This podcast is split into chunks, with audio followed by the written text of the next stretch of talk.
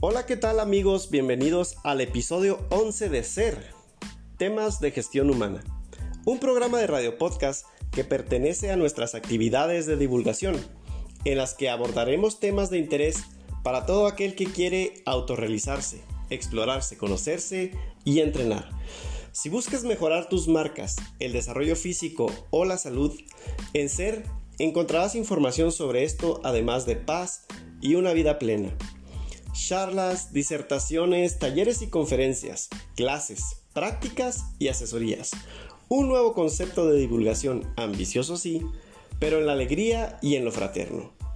Y para esta ocasión, descansaremos un poco de nuestra serie sobre alimentación para compartirles la entrevista que con gran amabilidad nos concedió Jimena Sosa. Ella está radicada en la Ciudad de México y ahí se dedica a apoyar y asesorar a personas con trastornos y condiciones mentales, con mayor frecuencia a gente con trastorno limítrofe de la personalidad o borderline. Ella misma es una sobreviviente de una vida con un padecimiento de este tipo y su experiencia traerá gran aprendizaje para los oyentes que pueden percibir alguna similitud en sus vidas y para todos en general ya que escuchar cómo se lleva una vida así nos puede traer mucha luz para crecer como seres humanos en general y para llevar los estados emocionales o mentales que cualquiera de nosotros podamos afrontar. Y bueno, vamos a la entrevista. Hola Jimena, ¿cómo estás?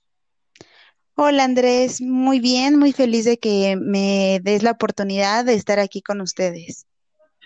Ok, oye, me platicabas que tu canal de podcast lo, tienes transmitiendo desde el mes de enero. ¿Y cómo te has sentido con él? ¿Qué tal te ha ido?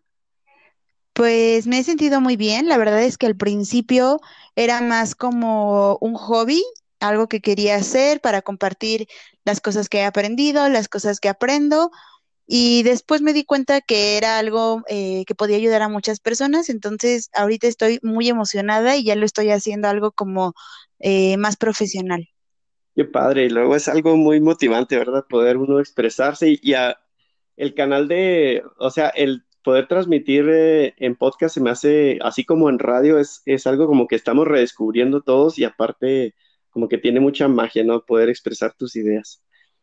Este, sí, exactamente. Eh, sí, el, ahora que me dices que, te motivó a hacerlo y todo eso, pues platícanos un poquito de tu, de tu motivación. Cuando recién lo empezaste a hacer tu canal, eh, ¿qué era lo que querías eh, transmitir a las personas y cómo ha ido cambiando eso ahora que dices que lo quieres hacer un poquito más profesional?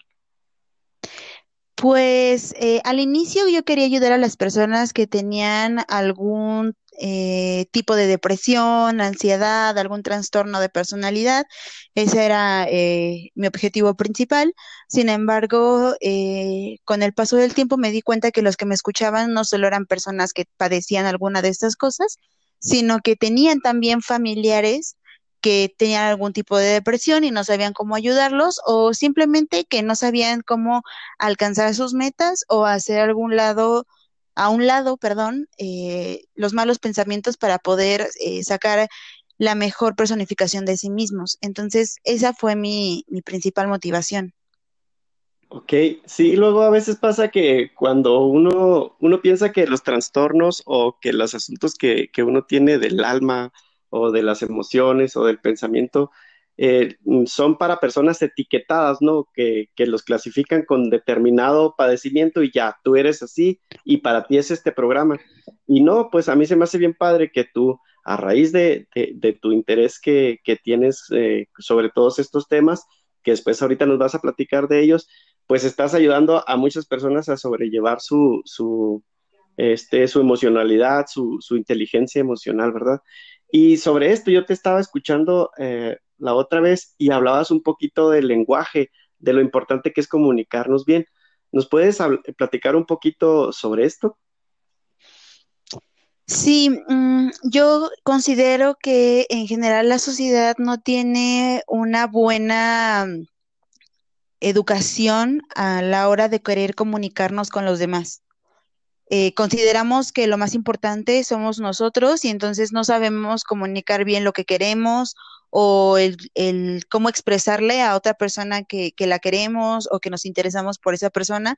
Entonces, eh, creo que uno de los principales aspectos en los que la sociedad debería trabajar es en, en cómo nos comunicamos, la manera en la que usamos el tono de voz, las palabras, a quién, cuándo, eh, qué momento, cómo se siente la otra persona. Entonces, eh, creo que la comunicación es uno de los temas en los que más deberíamos de profundizar cada uno personalmente. Oye, y, yo te escuchaba y me llamó mucho la atención que hablabas de la importancia de escuchar bien. Sí, fíjate que eh, de hecho cuando uno piensa en que nos queremos comunicar con alguien, lo primero que pensamos es en que nos escuchen, en cómo voy a decir yo las cosas, en lo que quiero decir y que quiero que me entienda la otra persona. Sin embargo, lo último que pensamos es en querer escuchar bien a la otra persona. Y la comunicación no solamente es dar información, sino recibirla. Eso es una buena comunicación, que ambos canales se escuchen y que ambos canales puedan expresarse bien. Entonces, eh, para poder tener una buena relación con tu familia, con tu pareja, con tus amigos, con tu jefe, es necesario que aprendamos primero a escuchar.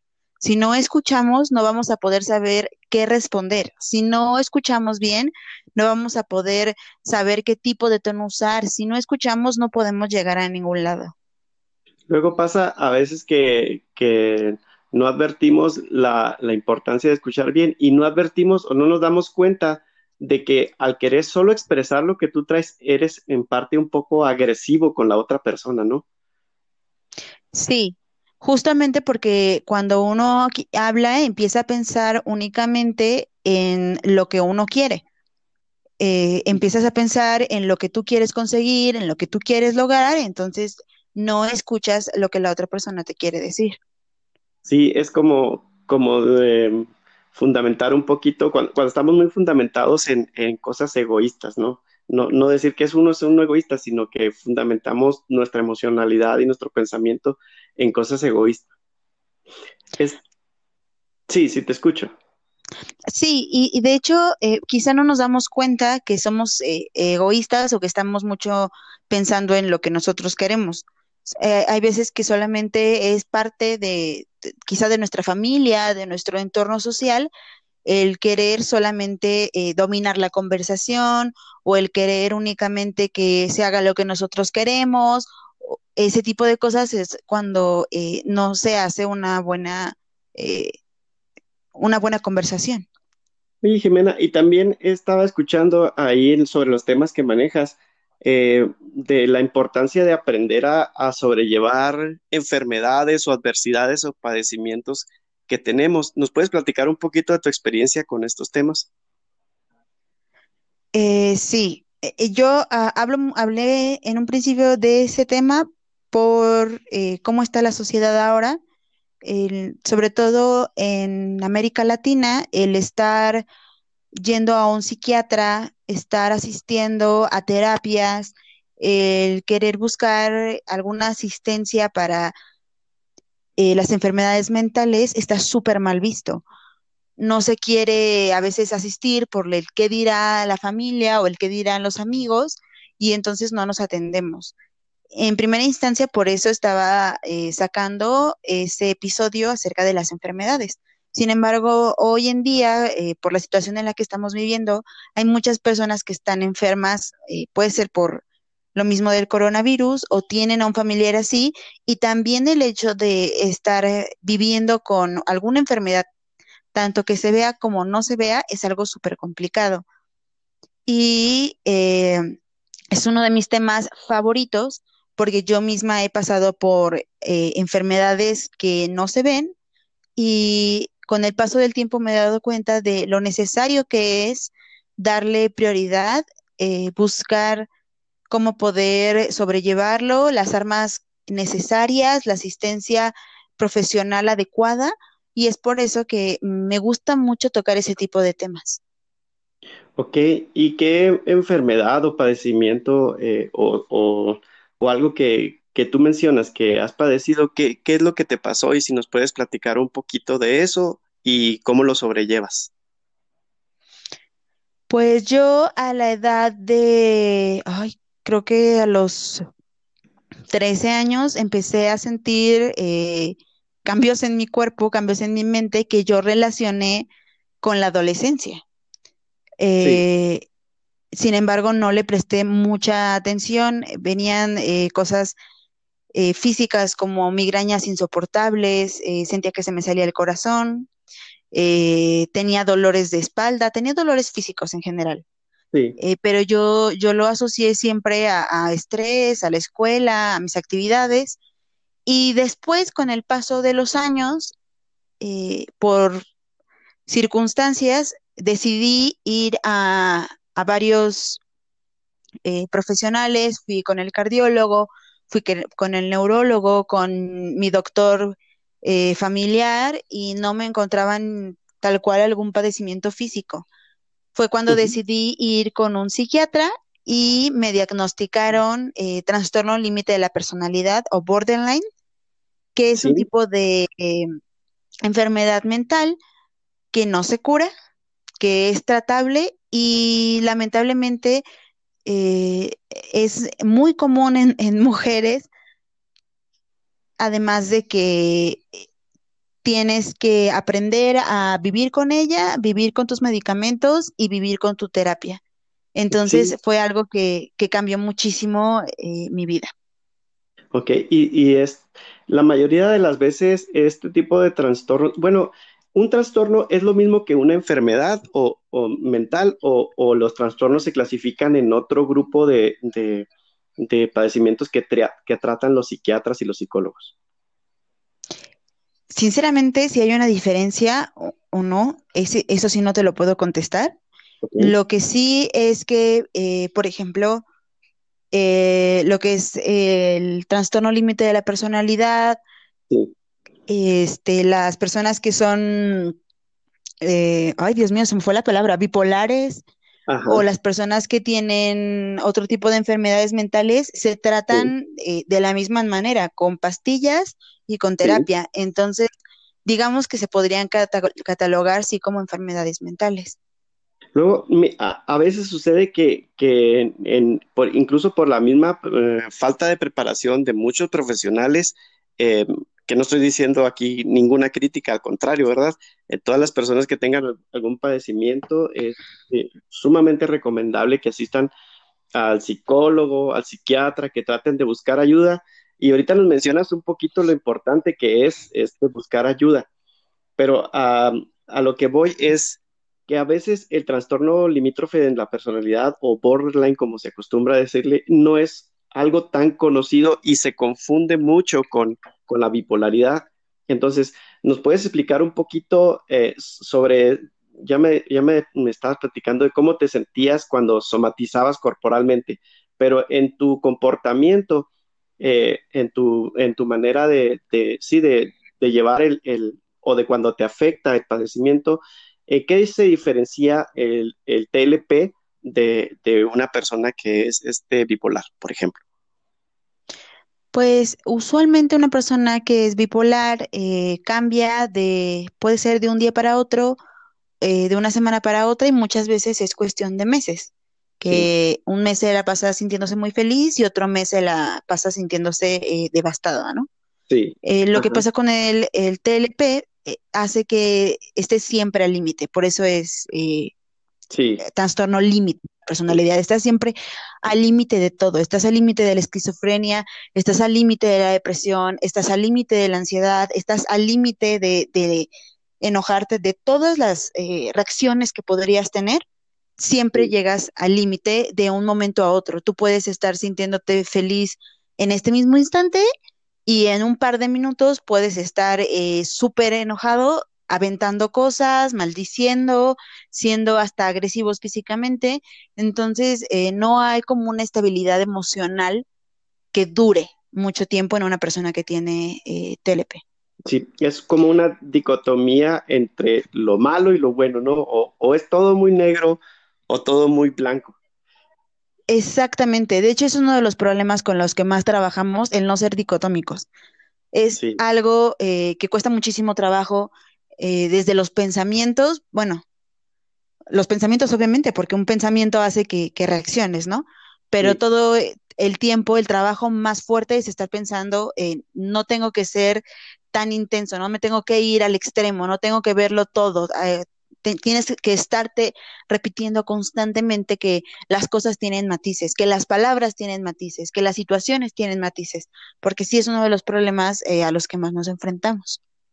Qué interesante, se me hace que me, que me platiques esto de, cómo lo sobrellevas, porque es precisamente lo que te iba a preguntar, de cómo, cómo vas sobrellevando eh, la situación para poder eh, encontrar el equilibrio. Y lo que también se me hace muy interesante es que al tú comunicarlo en tu canal de podcast de Pensar Bien, este, eh, cuando haces esa comunicación con las demás personas y te das cuenta de la relación que tienes con los demás, los otros, los escuchantes, los oyentes, también debemos de advertir y darnos cuenta que no es que Jimena Sosa, la etiquetada como TLP, es la que vive así, sino que todos de repente tendemos, ¿no? A, ser muy este, dicotómicos, a estar jugando siempre entre lo malo y lo bueno, entre lo negro y lo blanco. Incluso los medios de comunicación a veces nos, nos entrenan por cuestiones de muchas cosas, nos entrenan a pensar así. Entonces, yo lo que te quiero preguntar es, eh, en este entrenamiento que tú haces para matizar las cosas, para sobrellevarlas bien, para ver todo en escala de colores y no nada más en blanco y negro, eh, ¿qué tipo de actividades o qué cosas haces para poder sobrellevar tu trastorno? Pues primero que nada, eh, yo voy muy de la mano con mi terapeuta, pero muy. Yo sí. en algún momento siento que empiezo a salir de mí, que alguna de de mis tendencias a querer eh, gritar, a querer enojarme o a quererme sentir muy triste, yo cojo el teléfono y le marco o le mando un mensaje y ella al minuto me contesta, ¿no? Sí. Esa es una de las cosas que hago, no tener pena de pedir ayuda. Eh, otra cosa que hago, igual con, personas, es yo le digo a mi pareja que, me siento mal, que me siento triste, y él eh, de inmediato viene y me ayuda, vamos a, dar la vuelta, vamos a por un café para que entonces mi mente se, se relaje y se desenfoque de lo que me estaba molestando, de lo que me estaba perturbando. La otra que hago es que eh, mis actividades eh, terapéuticas las llevo siempre conmigo. Llevo en mi bolso siempre unas tarjetas en las que si me siento triste, lo leo y alguna de ellas dicen, eh, piensa que esto no es real, ¿no? Eh, ve, las cosas con mayor claridad. Entonces, el hecho de, de, leerla hace que entonces me enfoque en lo que estoy leyendo y ya no me sienta tan triste, ¿no? Y si estoy molesta por algo que dijo mi pareja o alguno de mis amigos, tengo una tarjeta que me dice, pregúntale por qué te dijo esto o por qué te lo dijo de esta manera y no asumas que te lo dijo porque te odia o porque está enojado o porque te quiso lastimar, que son algunas de las cosas que, llegan a la mente cuando alguien te, trata mal, ¿no? Y entonces el llevar este tipo de tarjetas hacen que me concentre en otra cosa, que vea las cosas de una manera más amplia y estas son más o menos las cosas que yo uso para tranquilizarme. Eh, también eh, me, me detengo mucho a hacer manualidades, yo soy muy manual desde siempre, pero ahora que he visto que me regula mucho, me la paso pintando, me la paso bordando, me la paso escuchando música, eh, leo muchísimo por, entre por el podcast y por mi, mi trabajo, leo muchísimo. Entonces, este tipo de cosas que sé que me hacen sentir bien, que sé que me sacan eh, una sonrisa, que me hacen sentir feliz, son las cosas que aplico cuando siento que salgo de mí misma. Qué padre, Jimena. Me da mucho gusto ver cómo, cómo tienes éxito en, en, estar sobrellevando eh, tu trastorno, porque a veces no es fácil. Hay personas que sufren mucho con esto. Y pues mm, lo que yo te quería preguntar es, ¿tu terapeuta lo ves a nivel psicológico o es un psiquiatra o asistes a los dos? Yo asisto a los dos. Eh, te repito que eh, este, como esta enfermedad es muy variable, Tienes que estar de la mano siempre con los dos. Entonces, yo tengo a mi psiquiatra que al principio, cuando me lo detectaron, la veía cada mes para ver cómo iban funcionando los medicamentos en mí, pero ya hace un año que yo no la veo. Sí tenemos contactos y de repente siento que, que algo está mal, pero ya solo nos vemos para ver si sigue bien el tratamiento, si me lo cambia o si simplemente como una visita para ver cómo está funcionando todo en mi cuerpo. A la, a la que sí veo cada semana, a veces la veía de dos a tres semanas, dependiendo de cómo me estoy sintiendo en crisis, pero ahorita como, como estoy muy estable, la veo solamente una vez a la semana. Bueno, ahorita con lo de la, la pandemia, la estoy viendo por videollamada una vez a la semana, pero sí, siempre tengo mi, es psicoterapia y eh, psiquiatra, son las que yo llevo. Ok, en, en, cuestión de psicoterapia, me imagino que ves algo como de, de la dialéctica conductivo-conductual. Eh, Exactamente. Sí, ¿verdad? Por, el, por la cuestión de las tarjetas. De, sí. De establecer Un, un, un, un, diálogo, ahorita que hablabas de los diálogos, como un diálogo este, asertivo contigo misma. Exactamente. De hecho, yo los primeros cinco años eh, siento que perdí el tiempo horrible porque eh, mi doctora me había mandado con psicoterapia normal. Mm, y, eh, o sea, de esta que te estás en el diván y hablas y hablas y hablas. Era una terapia muy dolorosa, era una terapia que hacía caer eh, constantemente en, en, baches emocionales, que me hacía entrar mucho en despersonalizarme y cosas por el estilo. Y después otro doctor, otro eh, psiquiatra me recomendó esta terapia que dicen que es muy buena para personas que tienen TLP. Yo la recomiendo a personas que tienen TLP, que no tienen TLP, que solamente quieren eh, ayuda profesional. Creo que es una de las mejores terapias porque es muy eh, de activarte, muy de actuar, que si te tienes problemas con la ira, pues haz esto o aquello que si tienes problema con el alcohol, haz esto o aquello. Entonces, no te quedas solamente profundizando en, ay, es que mi madre de pequeña me lastimó. No, es, me siento de esta manera, tengo este problema y lo que necesito es actuar, no quedarme aquí llorando. Entonces, eh, la terapia a mí me parece fantástica, eh, me ha ayudado muchísimo. Eh, siempre que hablo con alguien que necesita ayuda, yo les digo que si están tomando otra terapia, que mejor la cambien por esta, que la prueben si es que la otra no les ha estado haciendo efecto. Ok, ¿y, has escuchado hablar de la terapia sistémica humanista? Mm, sí, pero no la he tomado. No la has tomado. Ok, te preguntaba eso porque ellos pues enfocan mucho eh, en la fenomenología que le sucede a las personas y en la, se ve mucho la relación con los demás. Y te preguntaba esto porque quisiera preguntarte eh, lo que tú vives, cómo afecta a las personas que, que, que, están en tu entorno, a tus padres, a tu mamá, a tus hermanos, a tu pareja. Mira, nunca me habían preguntado eso y es algo que pienso mucho. Es una conversación que tengo mucho con mi pareja. Hay un libro que se llama eh, Pisando sobre cáscaras de huevo o andando sobre cáscaras de huevo. ¿Cómo caminar sobre cáscaras de huevo? Exactamente. Sí. Eh, es un libro que yo me enteré de su existencia porque mi pareja decía que eh, sí hay ayuda para las personas que tienen borderline, para los que tienen familiares con borderline o amigos o, o parejas pero que había muy poca información justo para las personas que padecen, eh, bueno, que no lo padecen, pero tienen familiares así, ¿no? Sí. Y yo sinceramente creo que es algo muy complicado. Creo que es algo muy pesado. Eh, de hecho, eh, mi papá, que es uno de los que más me ha apoyado en esto, además de, de mi pareja, le dijo muchas veces a, a, a mi pareja que que yo era muy complicada, eh, todas las cosas que, que, a mí me pasaban. Y se lo repitió muchas veces antes de que nosotros quisiéramos eh, avanzar más con la formalización. Como advirtiéndolo, ¿no? Algo así, me imagino.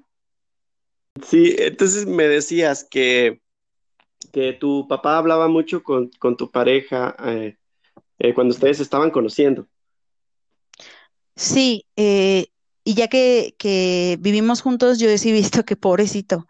Al principio nosotros llevamos justo estos ocho años, eh, los llevamos juntos. Entonces él ha estado en todo mi proceso, desde que me lo detectaron, todos mis bajones, eh, el hecho de que el medicamento no me acoplara y el, eh, digamos que tuviera que resentir todo mi, a veces mi enojo, mi tristeza, mi desánimo, todo eso, eh, pues él lo acoge, ¿no? Porque era la persona que estaba conmigo todos los días. Entonces, yo, yo sí digo como que no es fácil, si, si tienes a una persona que, que, es borderline y es tu familia, pues no hay de otra, ¿no? Eh, necesitas apoyarla, necesitas estar ahí, pero si... Y apoyarte tú también para poder apoyarla. Claro, claro, pero si es, por ejemplo, tu novio o tu novia o vas a querer casarte con esa persona, creo que de verdad tienes que detenerte y pensarlo bien. Porque eh, eh, el tener este tipo de enfermedad, no todos se sienten de repente bien. O sea, no todos de repente empiezan a acoplarse bien al medicamento y a la terapia. Porque eh, el principal enemigo de una persona que tiene borderline eres tú mismo. Entonces, puede ser que tú te estés sintiendo bien y al día siguiente si te sientes mal, y eso puede arruinarte meses o años. Puede hacerte perder trabajos, puede hacerte ser una mala madre, puede hacerte ser un mal padre, puede hacerte mil cosas. Y no llegar a ser una persona funcional hasta los 40, 50 años. Entonces, si estás empezando una relación, si estás en una relación, si pretendes casarte con una persona que tiene esto, creo que de verdad deberías pensarlo, porque tampoco es justo que ya estando con la persona, empieces quizá a, reclamarle, oye, es que ¿por qué eres tan, tan explosivo explosiva? ¿O por qué este, estás tan triste? ¿O por qué no mejoras? ¿no? Ahora sí que yo hasta un diagnóstico tengo, ¿no? O sea, porque luego, luego pasa uno, ¿no? Que uno en relaciones de otro tipo, pues uno reclama y, oye, pues tú me conocías, pero aquí, pues tú puedes decir, oye, yo hasta un diagnóstico tengo. igual, Exactamente. Igual en estas cosas pasa, sino en las relaciones. De todas maneras, pasa. Exactamente. Sin embargo, yo creo que, que eh, igual y no que tenga solamente borderline, sino igual es una persona que es bipolar o es una persona que eh, sufre de depresión crónica.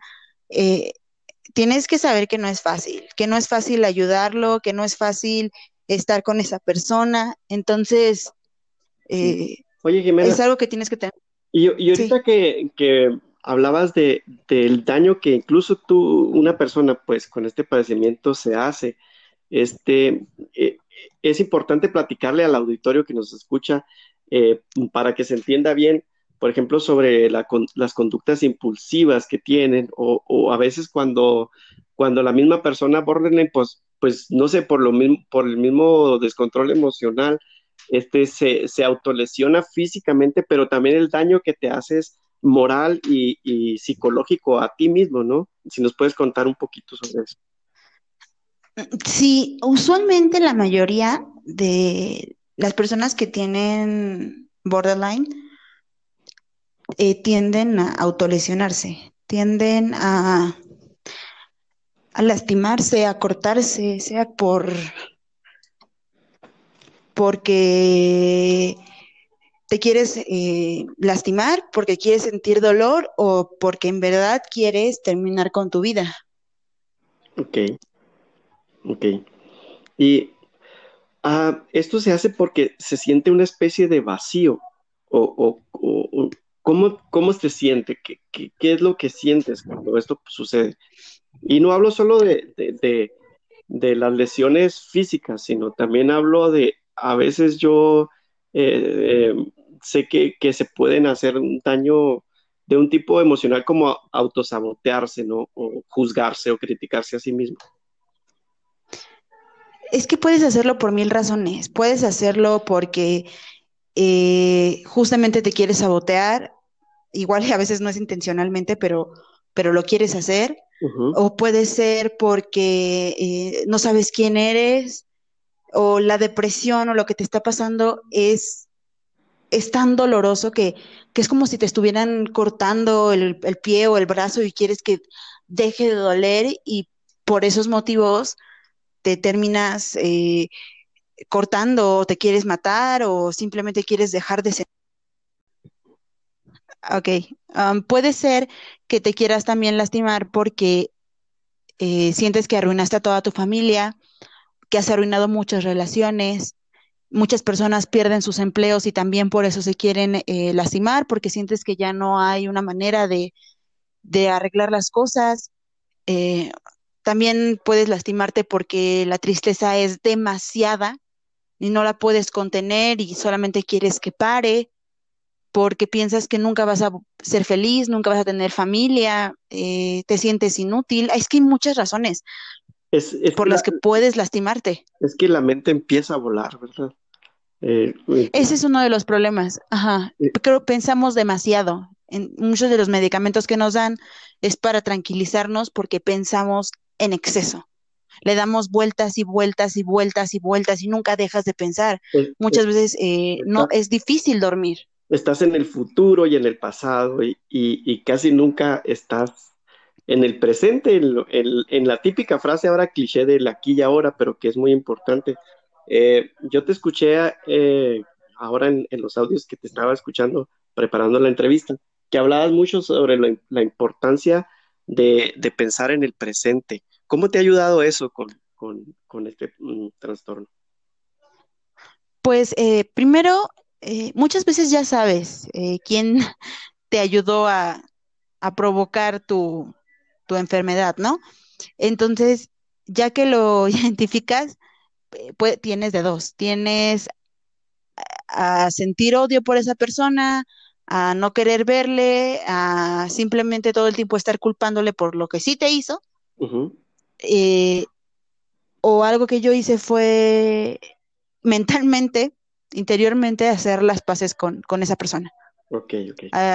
decir que que yo, bueno, yo quiero esperar que no, no lo hayan hecho con, todas eh, las ganas de querer haberme, eh, no sé, eh, lastimado o provocar esto, pero pues es, una, es algo que yo he hecho para poder seguir adelante, para poder no quedarme en el atrás. En tu caso, y aunque quizá la... Ajá. En tu caso, tú crees, perdón, discúlpame interrumpirte, pero no quiero que se me pase esta pregunta. En, en tu caso, sobre, sobre tu borderline, eh, ¿Tú crees que se dio por un hecho puntual o que ah, hay cosas genéticas o ambientales o, algo que, lo desarrolla? O sea, o, es todo junto, sistémico? Pues eh, es que depende en cada persona. O sea, eh, el borderline puede ser por algo que te lo heredaron o puede ser, que es la mayoría de las veces, que te, se provoca por tu núcleo familiar. Eh, tu madre, tu padre, tus hermanos, tus tíos eh, o por lo tienen ciertas conductas. Esa es otra. Muchas veces es a partir de, alguna violación que, tuviste. O algún, algo que sea intransigente en una persona, ¿no? Que algún dolor que no pueda perdonarlo, por ejemplo, o, este, sí que no puedas procesar algo que que te sucede, o sea, la parte fenomenológica y familiar, ¿no? Sí, sí, sí, que, es, e, es, supongo, la que más provoca esto. Eh, la mayoría de las personas con las que hablo es que, no, pues es que a mí me lo hizo mi mamá, me lo hizo mi papá, me lo hizo la tía que me crió, mi abuela, o la, mayoría de las veces es así. Ok, o sea, hay, hay un, un, detonante en, en esta sí, Y muchas veces sí se sabe qué es. La mayoría de las veces sí sabes de dónde viene. Ok. y, a veces mm, me imagino aquí que eh, eh, la afectación social de, este México en el que vivimos, donde, donde eh, hay mucha violencia y sobre todo mucha violencia ahora denunciada de parte de hombres para mujeres. Y pues también yo, yo opino que hay también violencia de, mujeres hacia hombres, pero al fin y al cabo, eh, me platicabas ahorita que la mayoría de las, de las personas que padecen eh, TLP, trastorno limítrofe de la personalidad, son mujeres. Eh, ¿Tú a qué crees que se deba esto? No lo sé, quizá porque somos muy sensibles. Sí. Mm, en realidad no sé bien, sé, sé de, que el estudio es por, más frecuente en mujeres que en hombres, pero posiblemente es porque somos más sensibles, ¿no? Somos eh, más de, de, nuestros sentimientos. y muchas veces los hombres eh, se... Sí, muchas veces los hombres se bloquean o no, no es tan fácil que expresen o que se dejen sentir, simplemente lo dejan, ¿no?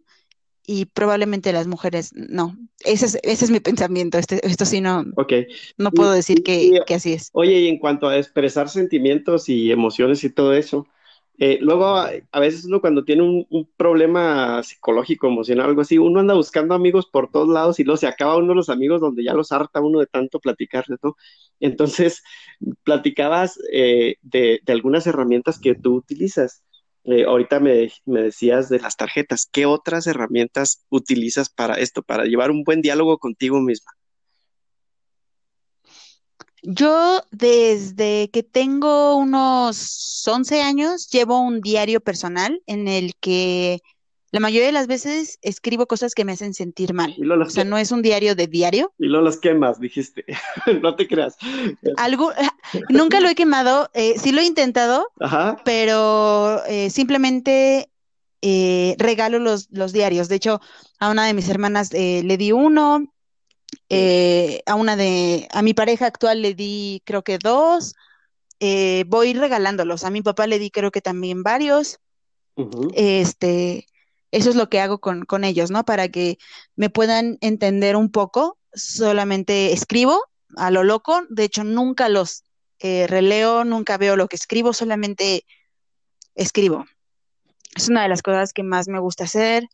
Eh, hablar con, conmigo misma. Eh, de hecho, la semana pasada estuve haciendo actividades de autoconocimiento, que son actividades que yo hago cada año, cosas como un vision board o hacer listas de, lo que yo siento que tengo bueno y lo que siento que tengo malo, todas estas cosas para poder identificar quién soy, qué quiero, a dónde quiero ir, porque cuando tienes borderline no sabes nada, no sabes qué quieres, no sabes a dónde quieres ir, solo sabes lo que no te gusta y eso, y eso a veces, a veces no sabes que no te gusta, no sabes eh, si quieres seguir estudiando, si quieres trabajar, si no quieres trabajar. Entonces, lo que hago mucho es estar trabajando en conocerme, el seguir conociéndome, y ya que sé que me gusta hacer eso, lo que no, no lo hago, y de esta manera me fortalezco a mí misma para no caer en, en despersonalizarme o en dejar de sentir quién soy o lo que quiero.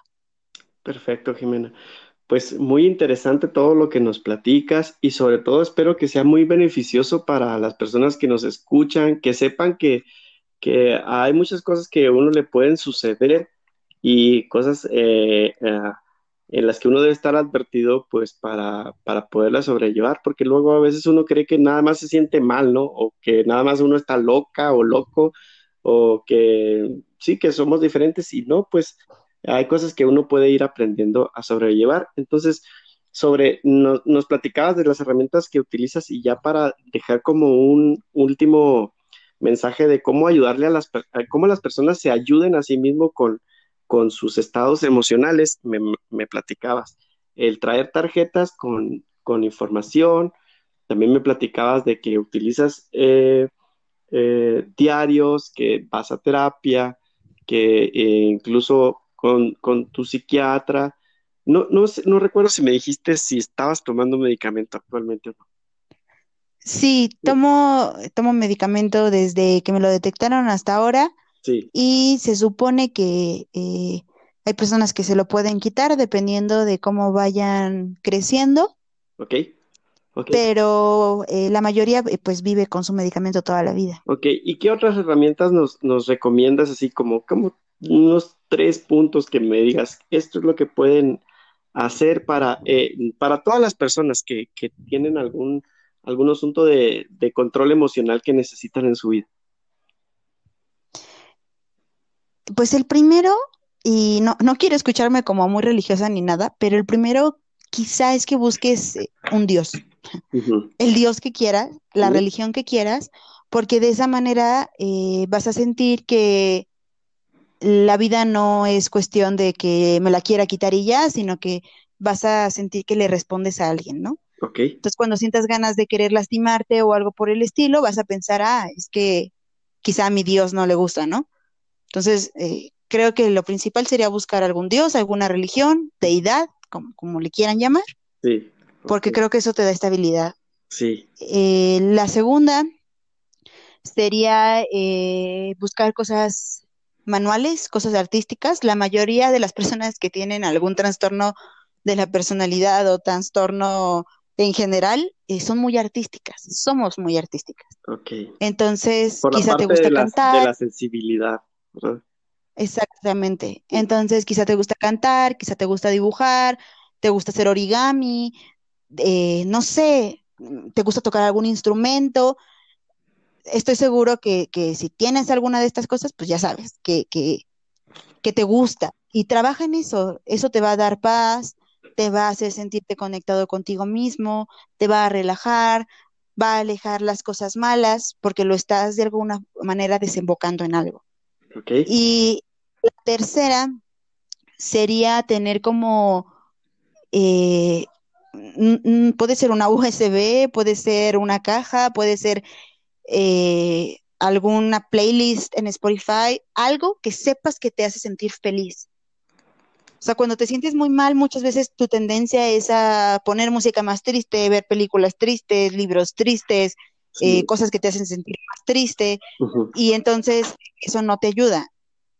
Eh, eh, lo, lo que sería bueno sería tener, esto me hace feliz.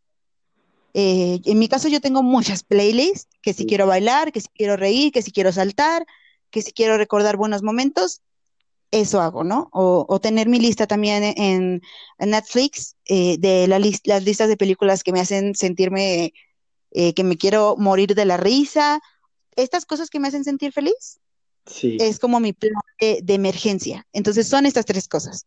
Tener una deidad, tener eh, tus manualidades y la otra, pues, eh, tu plan B de cosas que te hacen sentir feliz. Perfecto, Jimena.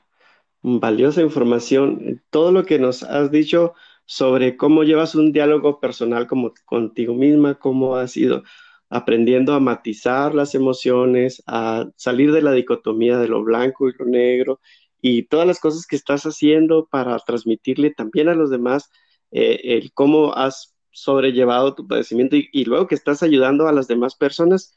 Este, eh, porque déjenme decirles que Jimena, aparte de, estar trabajando tanto con ella, pues también eh, ayuda a muchas personas que, que detectan o que les diagnostican este tipo de padecimientos y asiste con ellos allá donde ella vive y les ayuda y da consejos. Tienes un grupo, me decías. Sí, eh, lo hago más privado. Si alguien necesita ayuda, pueden escribirme por mi Instagram. Estoy como Jimena con X, doble E, guion bajo Sosita. Pueden mandarme DM o tal cual en la cuenta de, de Pensar Bien, que estoy como eh, Pensar guion bajo bien. Pueden mandarme que, que tienen TLP o que tienen algún otro tipo de trastorno y hablamos, hablamos si quieres que te ayude a buscar un doctor, si quieres que te ayude a buscar un psicoterapeuta, si simplemente quieres hablar, lo que necesites, eh, yo lo hago. Eh, esto lo hago sin ningún costo. O sea, tengo ayudas eh, especiales. De hecho, si, si se meten a mi página, pueden ver que, que ofrezco tipo de servicios de orientación. Sin embargo, si tú tienes algún tipo de trastorno, lo hago sin ningún costo. Perfecto. Entonces me decías, tu Instagram es Jimena-Sosita, ¿verdad? Jimena, ajá, y Jimena va con X y doble E. Con X y doble E. Ok. Y eh, tu, tu otra cuenta, pensar eh, guion bajo bien, exactamente. ¿esa en dónde está? En Instagram, En, ambas son de en Instagram. Instagram también.